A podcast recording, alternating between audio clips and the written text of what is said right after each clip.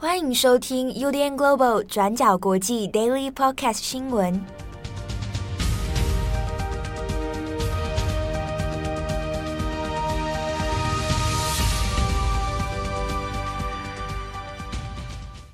Hello，大家好，欢迎收听 UDN Global 转角国际 Daily Podcast 新闻。我是编辑七号，我是编辑佳琪。今天是二零二一年七月六号，星期二。好的，这个大家在家里防疫应该也好一阵子了哦。那距离这个三级警戒的解封表定的解封时间，那也比较接近了。大家也不要太松懈啊，这个啊，还是注意一下身心的健康。好，那今天六号，我们来更新几则重大国际新闻。首先，第一条来看一下阿富汗。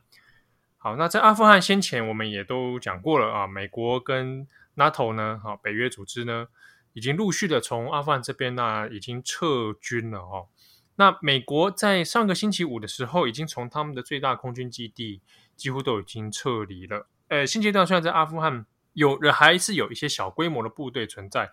不过呢，现在已经不太能进行大型的战斗任务了哦。那可能有的是。在做，比如说保护当地大使馆哈，保护特定的建筑组织这种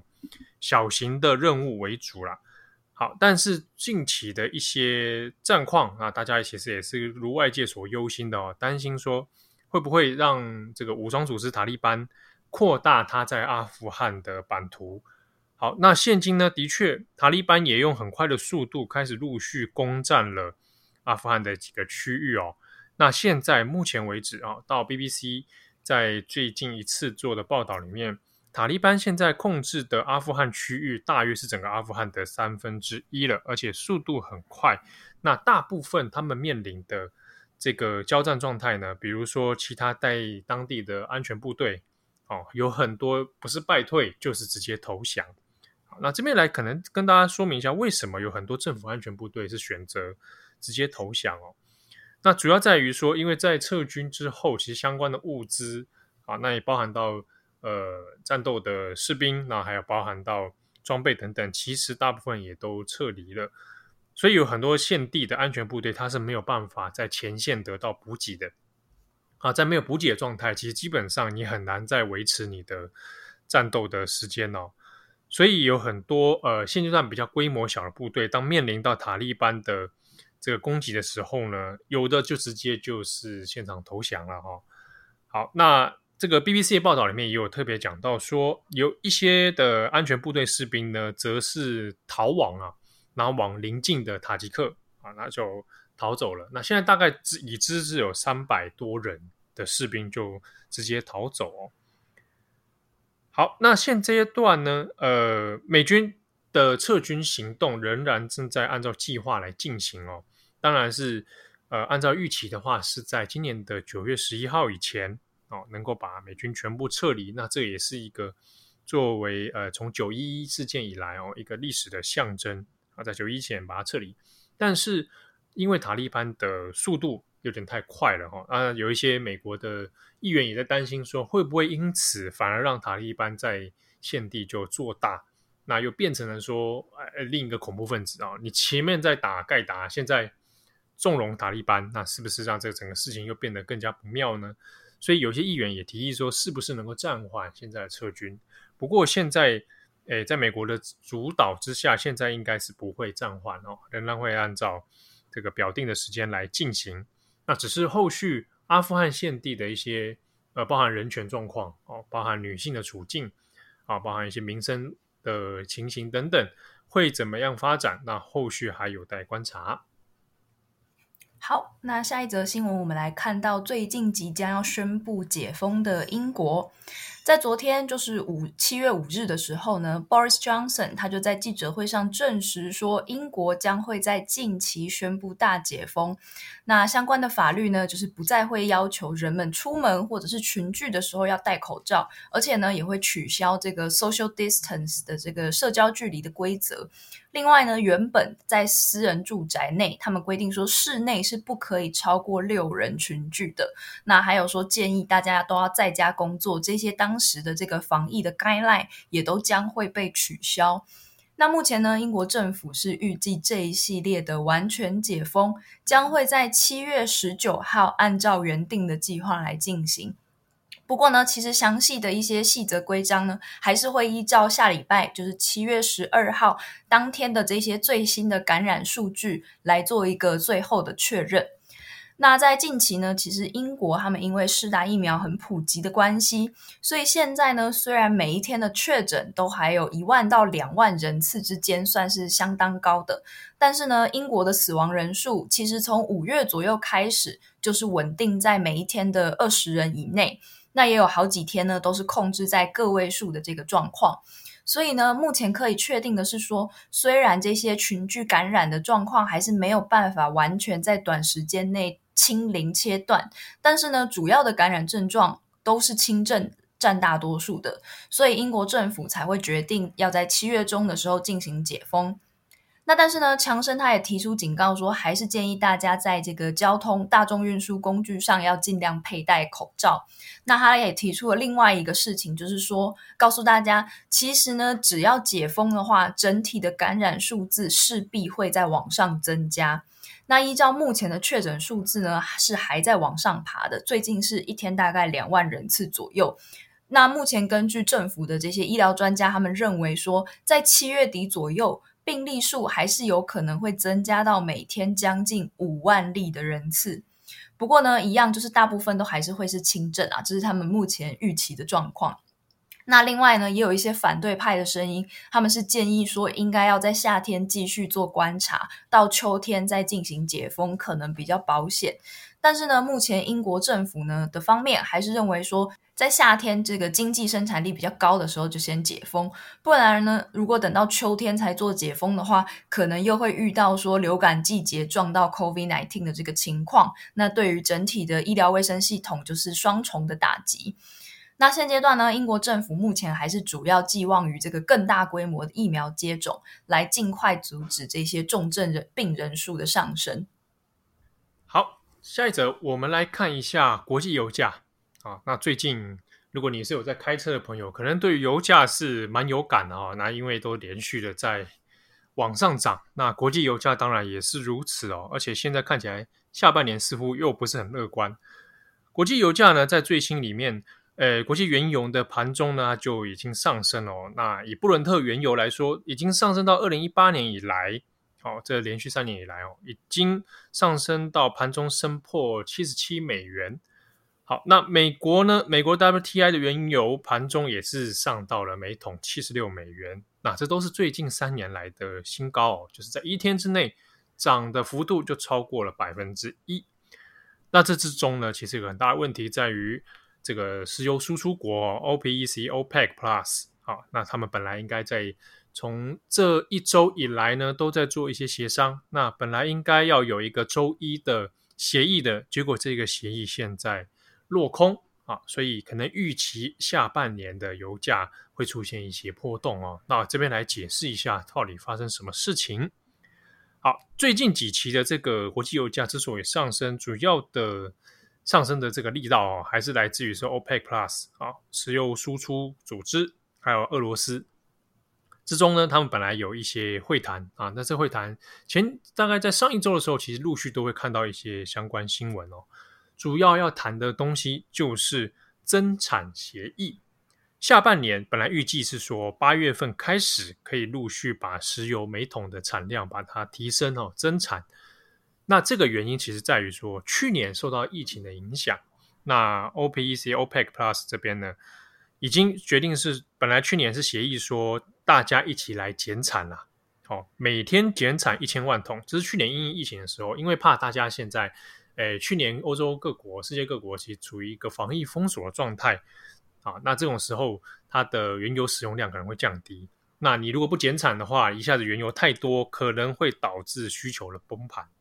所以呢，在去年是做了一些相关的减产的。那当然，现在经历过一段时间了，陆陆续续要开始要恢复它的增产规模。那本来呢，预计说协议看看大家是不是讨论哈，在今年的八月，就是下个月份的时候呢，可以来把增产的数字开始往上提。那从每个月增产四十万桶，然后到达到今年的年底的时候，十二月的时候能够开到一天两百万桶啊这样的数字。那当然就是各国要先来做协商哦，到底这个怎么样生产它的量要多少？那也要评估一下各自的这个损益比这样子。那之中本来谈的好好的，但是呢，诶，主要在于阿联酋这边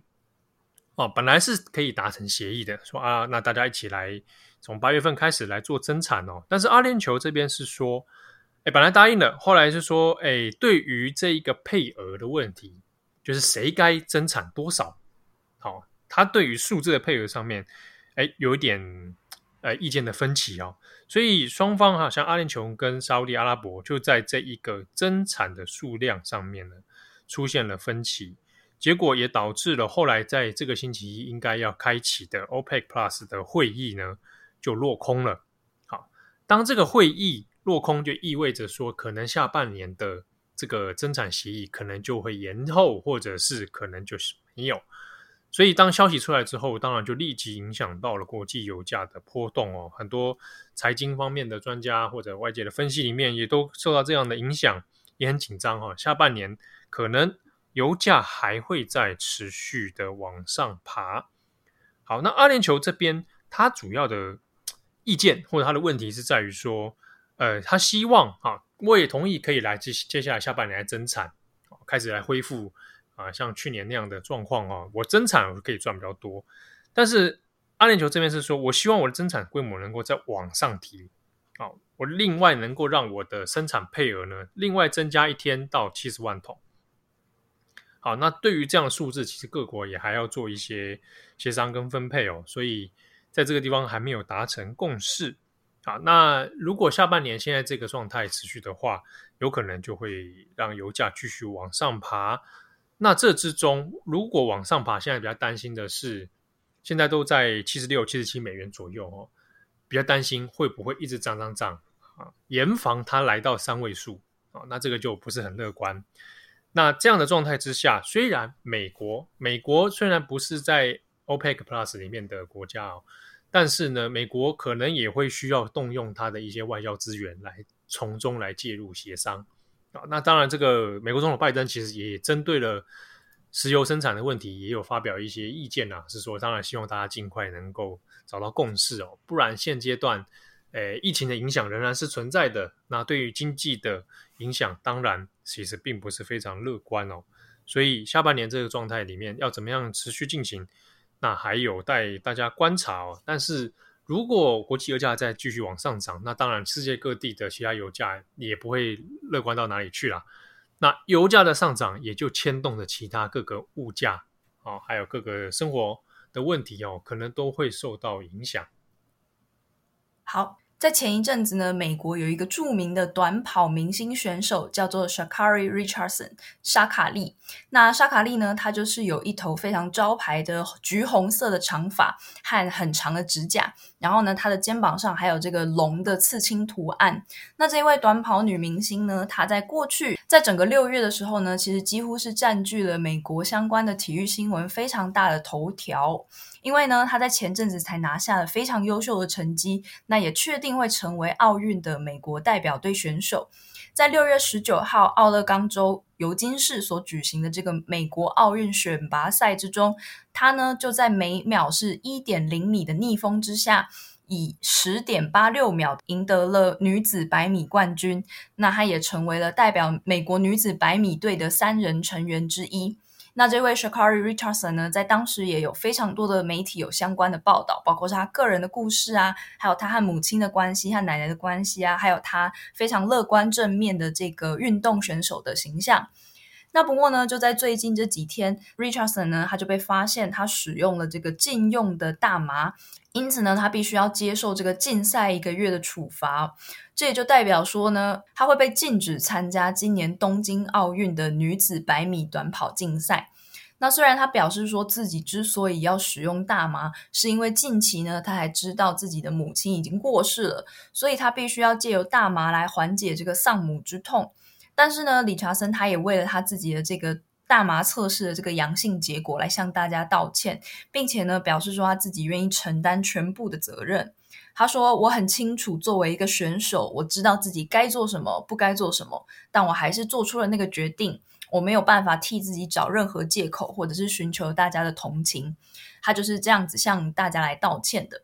那不过呢，Richardson 他也表示说，当竞赛结束之后，他也会尽快重新再回到跑道上，也希望未来呢还可以继续代表美国出赛，或者是缔造新的世界纪录。他说：“很抱歉，今年我没有办法成为代表你们所有人的奥运冠军，但是我保证明年我还是会再来挑战一次。”这个 Richardson，他如果大家有兴趣的话，可以找他的一些相关影片，还有因为他的造型其实还蛮抢眼的，嗯，好，那其实还蛮像动漫人物的，我必须必须说，因为他之前的表现杰出，然后也被大家说就是应该是近期美国很难得一见的天才。短跑选手啊，然后因为她本身女性，然后又是非裔族群，所以其实也受到不少的一些社会关注。那所以她这次不能出赛东京奥运那一天，我还看到拜登有有讲话，就是拜登说、嗯、也是感到很可惜，但是拜登也很无奈说，就是呃因为规定就是对，因为对啊，那个在赛事规定上面的确大麻是被列入不得吸使用的禁药嘛。好，那当然中间其实也蛮是延伸蛮多有趣的问题的，比如说也有一些其他运动界的选手也会觉得质疑，就是会觉得说，呃，有有人认为大麻不会影响你的运动能力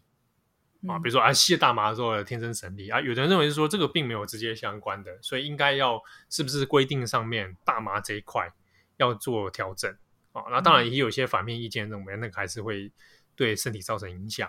哦，那所以就有蛮多讨论的。所以它延伸的话题还蛮有趣啊，那就是很可惜，在这一次的东京奥运里面，现在倒数十几天，我看一下哦，十七天了，嗯，马上就要来看竞赛，对啊，一个月竞赛就等于不能去，对，对啊，那所以这个是也大概也是呃，美国夺牌希望里面又少了一少了一面啊。好，那感谢大家的收听，我是编辑七号，我是编辑佳琪，我们下次见喽，拜拜，拜拜。感谢你的收听。如果想知道更多资讯，请上网搜寻 UDN Global 转角国际。